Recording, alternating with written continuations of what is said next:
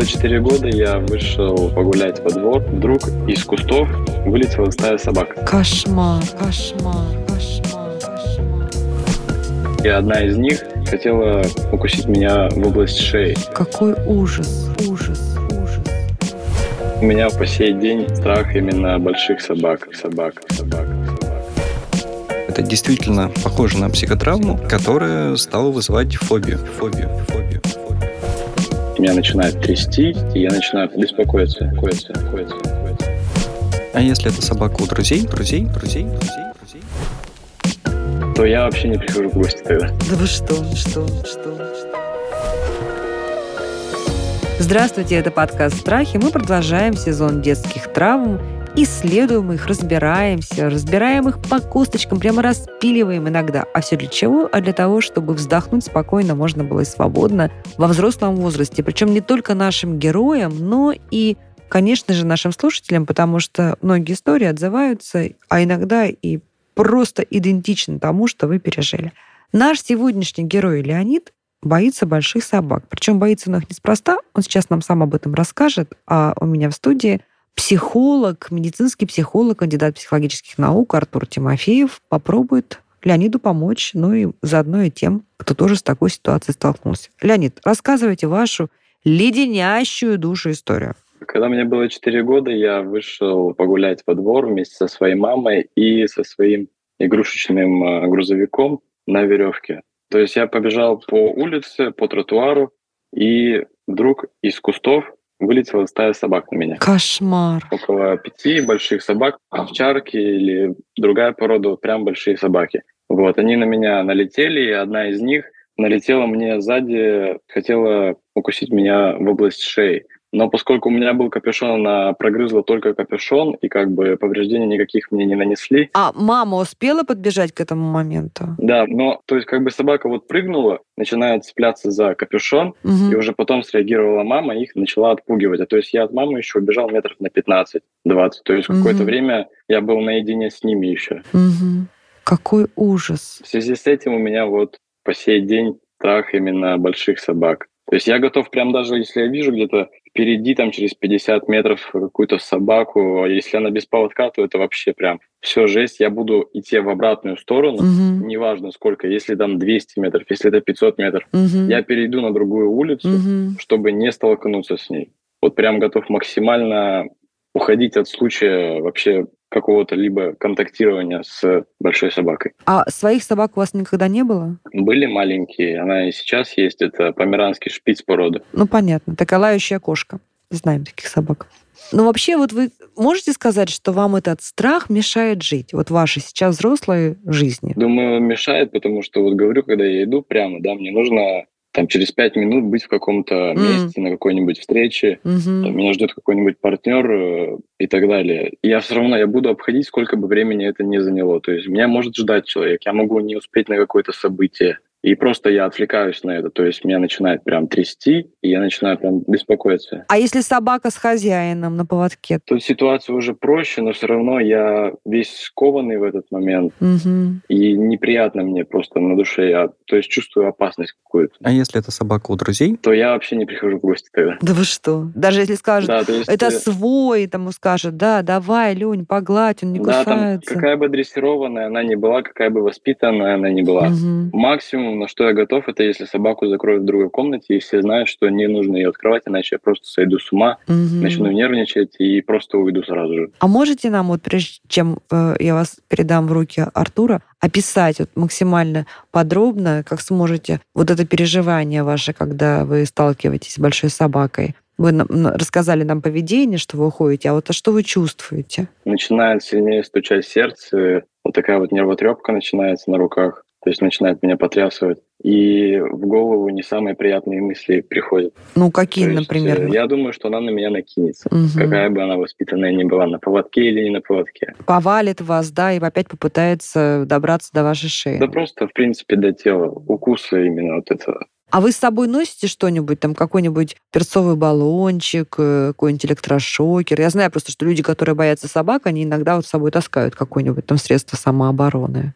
Да, я таскаю иногда даже подобное. И это все равно вас не не, всегда. не успокаивает. Это добавляет э, ощущение спокойствия, но все равно сам факт того, что я могу столкнуться с такой ситуацией, когда на меня снова накинутся, он все равно присутствует в моей голове. Ну да, ну ничего хорошего, на самом деле, с таким ощущением жить. Я тоже э, боюсь, я люблю собак, и больших в том числе, но вот, например, бродячих собак я боюсь. И я вот отчасти понимаю то, что чувствует Леонид. Если я увижу э, бродячих собак, ко- которые будут бегать на моей стороне улицы, и особенно если нет людей вокруг, я точно так же вот сделаю. Мгм. Как вообще жить в этой ситуации?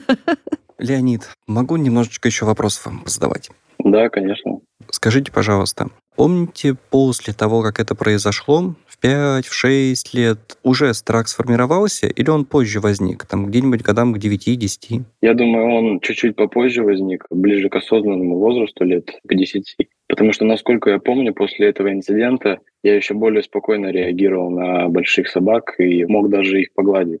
А когда становился взрослее, все больше и больше этот страх был, и вот к чему он сейчас пришел. Ну, я бы сказал, что здесь есть э, несколько проблем. С одной стороны, то, что произошло, да, это действительно по всем признакам похоже на психотравму, психотравмирующее событие, которое стало вызывать фобию. То есть, по сути, сейчас мы им дело даже не с психотравмой, а с фобическим расстройством, которое стало развиваться не сразу после, Мгм. а уже отсроченно. Потому что как раз лет 8-9 активно развивается воображение, и, соответственно, в этом возрасте наверняка стали возникать образы того, как собака там набрасывается, кусает и так далее. Помните такое? Когда вы стали Думаю, да, ребенком постарше, да? У вас же этот страх появился, наверное, не во взрослом возрасте, да, э, больших собак? а- Лет в 10 где-то. Соответственно, в более раннем возрасте, как раз 5-6 лет, там воображение не настолько развито, оно не подсказывало. И, наверное, еще мама достаточно грамотно себя повела, что потом в 5 лет не было страха собак. А давайте вот мы проговорим, как должна повести себя мама, если, не дай бог, там, или папа,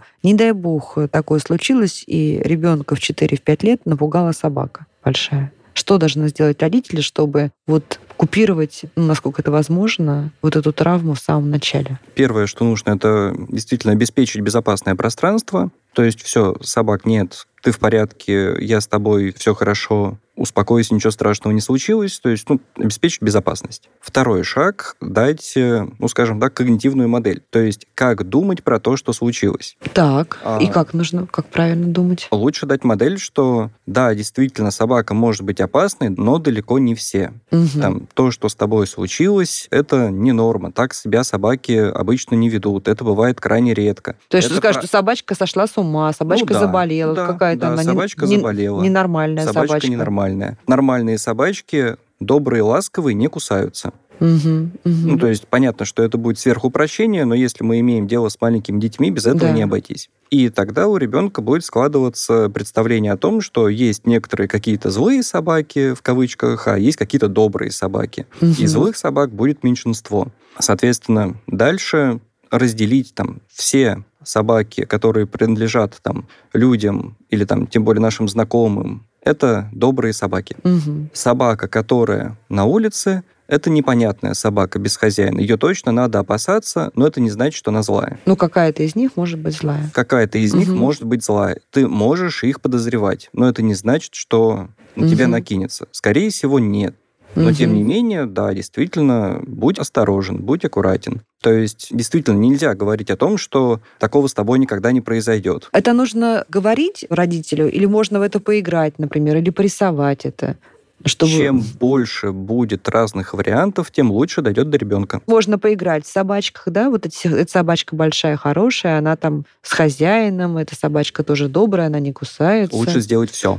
А, и, а если какая-то собачка злая, тогда нужно Мгм. что сделать? Если собачка злая, вот мы играем в собачку. Злая, что нужно? Убежать к маме, да? Убежать к маме, да. Для Мгм. ребенка какие-то сложные тактики, типа там не поворачивайся спиной, Мгм. там э, пяться от нее, или там иди от нее боком. Нет, э, ребенок это не усвоит, там тем более в 4 года, да, ну, Мгм. там, в 5 То есть просто к маме, да?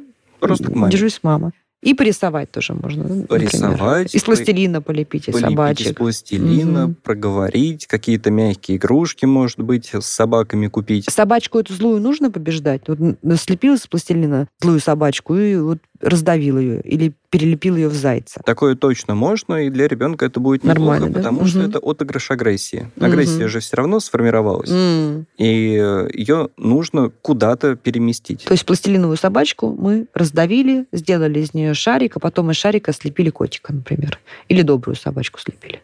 Все вместе, в смысле все раздельно, но по порядку. То есть уничтожили злую собаку, Мгм. вторую злую собаку не уничтожили, а сделали из нее добрую, Мгм. третью злую собаку превратили в зайчика.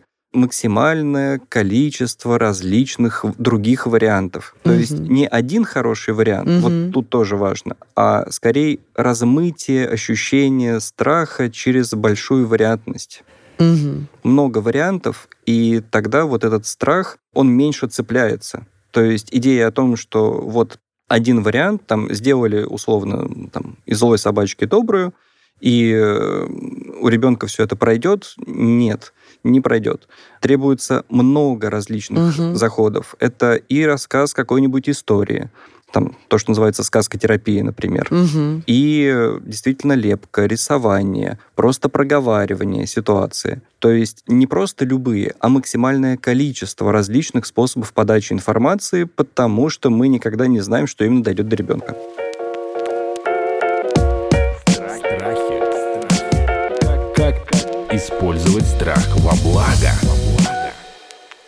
Так, а вот эти техники можно как-то вытащить и в них поиграть взрослому человеку? Вот у которого уже, как у Леонида, уже такие, такая фобическая история сформировалась. Можно, но с тем же успехом Леонид может поиграть во что-нибудь на компьютере. Эффект будет примерно таким же.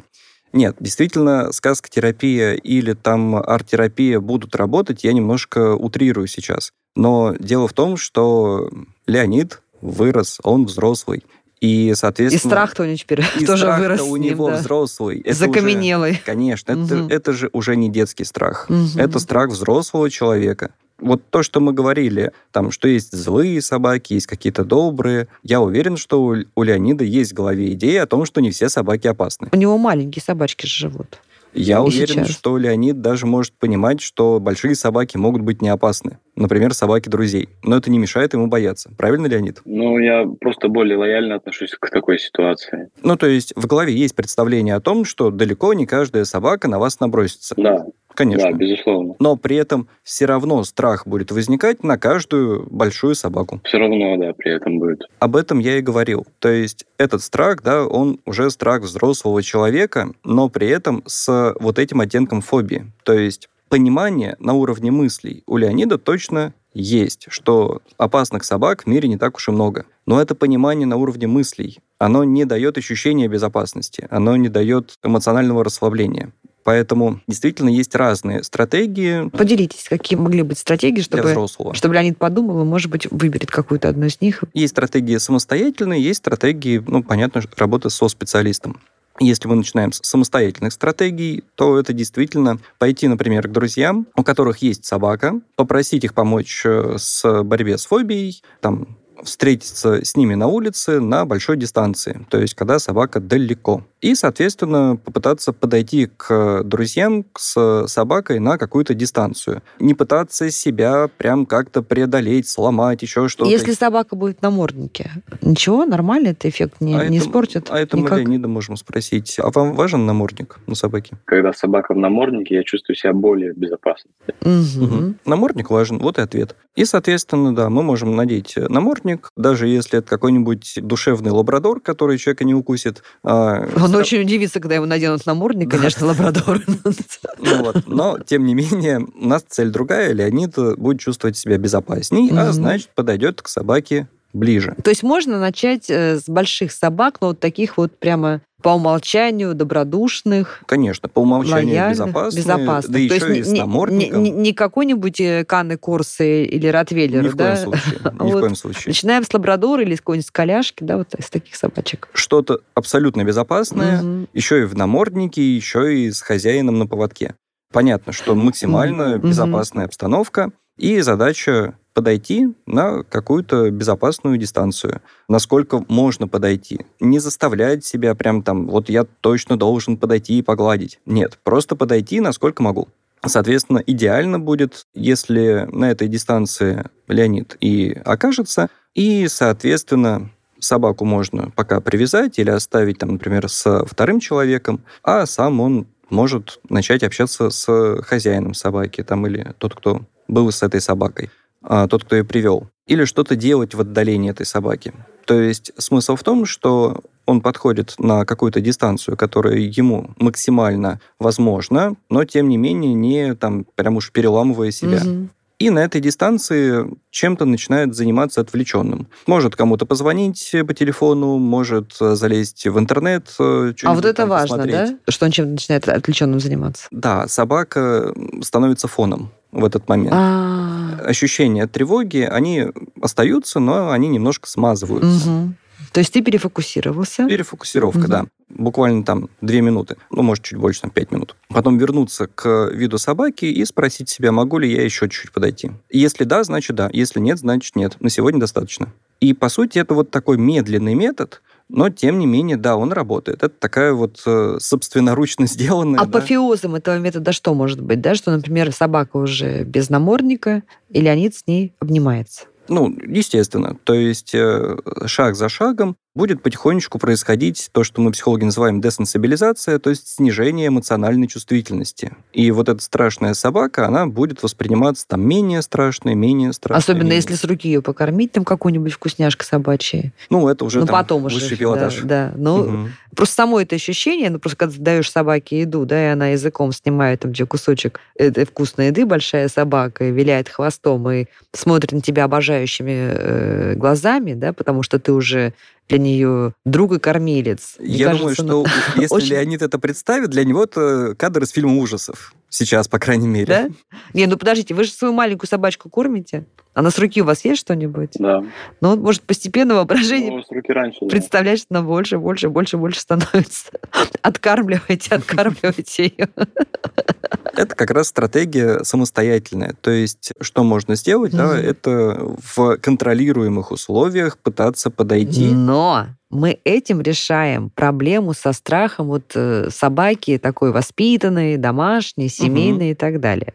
А если Леонид встречает свору бездомных собак, от которой любой нетравмированный человек здравомыслящий все равно приходит в ужас. Если человек, у человека все нормально с головой, да, то он не может не чувствовать опасность от этих собак. И я думаю, таких нас очень много, даже тех, у кого такой прям явной травмы не было с собаками в детстве. Ну, стая диких собак э, — это точно опасность. Это, ну, объективная опасность. То есть здесь стратегия избегания нормальная. Конечно. И стесняться этого ни Леониду, ни мне, никому, нормальным людям не нужно, да? Это же объективная опасность. Это не что-то у нас в голове. Угу. Ну, то есть действительно собаки могут напасть. Действительно дикие собаки это опасно. Тем более, когда они сбиты в стаю. Нет ничего такого, чтобы их бояться. То есть Леониду нужно разделить в голове, да, вот две эти ситуации. Страх э, больших собак э, семейных, домашних, окультуренных, с которым можно бороться, прорабатывать, там, улучшать свое качество жизни, реакции на них.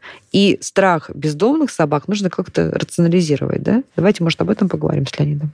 Леонид, а собственно, действительно есть э, вот такое разделение на там, диких собак и собак, ну, условно, домашних, которые безопасны. Или любая собака, достигшая определенного там роста, она становится опасной. Я думаю, разделение есть, но любая собака, которая большого размера, она все равно представляет для меня опасность в моей голове. Но Логично и понятно, что, конечно, бродячую собаку я буду бояться больше, нежели домашнюю. И вот, как вы говорили правильно, я буду стараться себя отвлекать от э, всяких мыслей, я буду заходить в телефон, либо, как я чаще всего это делаю, я просто кому-нибудь звоню и начинаю общаться по телефону. Да-да-да, то есть это действительно ну, какая-то внутренняя стратегия, которая помогает выдерживать да, э, помогает стресс. отвлечься, да. При виде диких собак, ну, то есть там одной собаки, которая бежит по тротуару в городе, Возникают вот э, такие реакции, как дрожь в руках, ноги ватные, голова кружится, что-то такое. Ноги ватные, голова кружится нет, а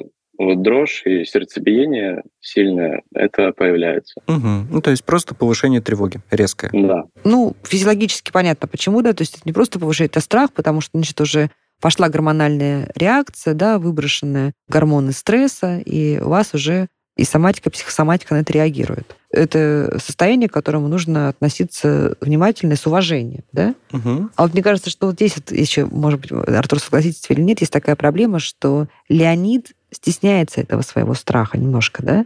А мне кажется, что страх объективной опасности тоже достоин уважения. Мне кажется, что он точно должен быть у каждого. Нет, и просто не нужно к этому относиться как к какой-то, знаете, патологии или слабости. Да что ж это такое, это бездомных собак боюсь. Мне кажется, нужно вот здесь еще перезагрузиться. Очень многим будет полезно, мне кажется, об этом подумать, вот как я сейчас об этом задумалась, что объективный страх это не повод этого страха стесняться, считать себя слабаком или каким-то эмоционально распущенным. Абсолютно точно. Страх объективной опасности говорит о том, что вы молодец. И знаете... Что мы э, адекватно воспринимаем да, реальность. тоже возвращаясь к детской психологии, да, ведь психолог всегда обратит внимание родителей на то, если ребенок патологически бесстрашен. Конечно. То есть, когда он и ни высоты не боится, ни огня не боится, ничего не боится ребенок, да, психолог скажет, слушайте, Что-то да, не то. что-то не то, да, потому что у нормального человека и нормального ребятенка инстинкты должны срабатывать. Поэтому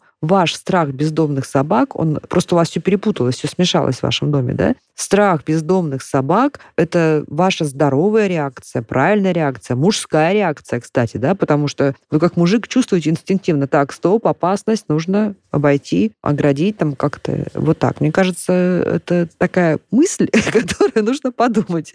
И мужчина в первую очередь. Потому что мужчины же более склонны стесняться своих страхов. Вторая стратегия для Леонида, она все-таки уже с помощью специалиста, потому что самостоятельно, к сожалению, не получится перепрожить, да, отработать ту травму, которая произошла, детскую. Вот, э, да, можно перебороть свой страх. И как... э, То есть вот та лепка пластилина, которая, да, про которую мы Мгм. говорили, да, нужно специалистам туда вернуться и что-то там вот, что-то порисовать, полепить, ну, А, образно ска- говоря. Скорее, да, есть э, методики, например, тот же EMDR, техники, которые прямо вот специально созданы для того, чтобы работать с психотравмами и убирать их последствия на психику человека. Ну, то есть если Леонид захочет, то это займет сколько времени? Сколько сеансов обычно? Это бывает вот совсем по-разному, но это действительно... Ну, не год. Нет, нет, нет. Это точно краткосрочные форматы, тем более, что травма локальная. Здорово.